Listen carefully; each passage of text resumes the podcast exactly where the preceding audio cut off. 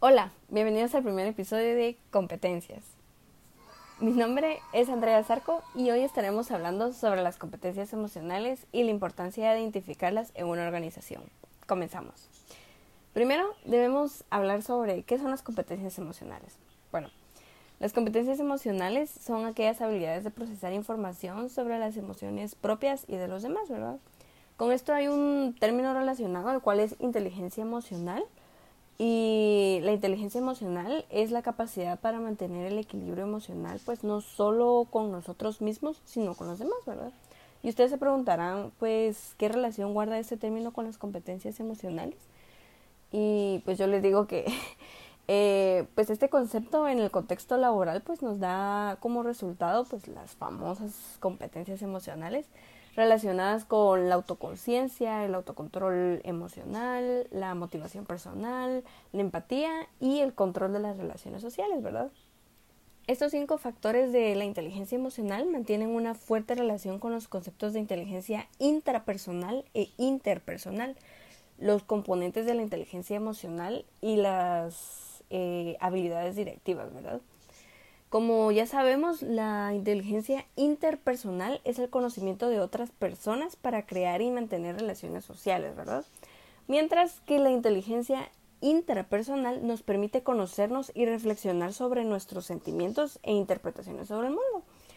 Eh, como mencionamos anteriormente, pues las habilidades directivas guardan una fuerte relación con la inteligencia emocional, ya que estas competencias están directamente relacionadas con un desempeño laboral eficiente. Con esto, pues, eh, debido a estudios que se han realizado, podemos decir que las emociones y las habilidades sociales juegan un papel muy importante en el desarrollo profesional eh, de las personas, ya que se ha comprobado que las competencias propias de la inteligencia emocional diferencian pues a los directivos más eficaces de los que no lo son. Eh, bueno, y de igual forma, también este, se ha evidenciado que los ejecutivos que fracasan en sus puestos de trabajo pues más los déficits de habilidades técnicas, pues parecen sufrir de algún tipo de problema emocional como problemas con los subordinados o superiores, ¿verdad?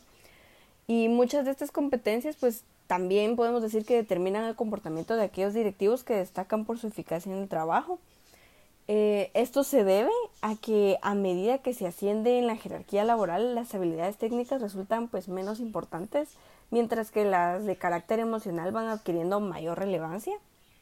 Y pues con esto podemos nosotros decir eh, o podemos dar a entender la importancia del control de las emociones y las habilidades sociales, pues eh, ya que esto nos da como resultado un buen desenvolvimiento laboral y personal. Nosotros también podríamos eh, concluir con todo esto que los factores de la inteligencia emocional de los que se derivan las competencias emocionales pues guardan una fuerte relación con la inteligencia interpersonal y la inteligencia intrapersonal eh, también con las habilidades emocionales que están derivadas de la inteligencia emocional y desde un enfoque empresarial con las habilidades directivas, ¿verdad? Eh, lastimosamente eso fue todo por hoy en su podcast Competencias. Nos vemos la próxima semana con un nuevo tema. Hasta luego.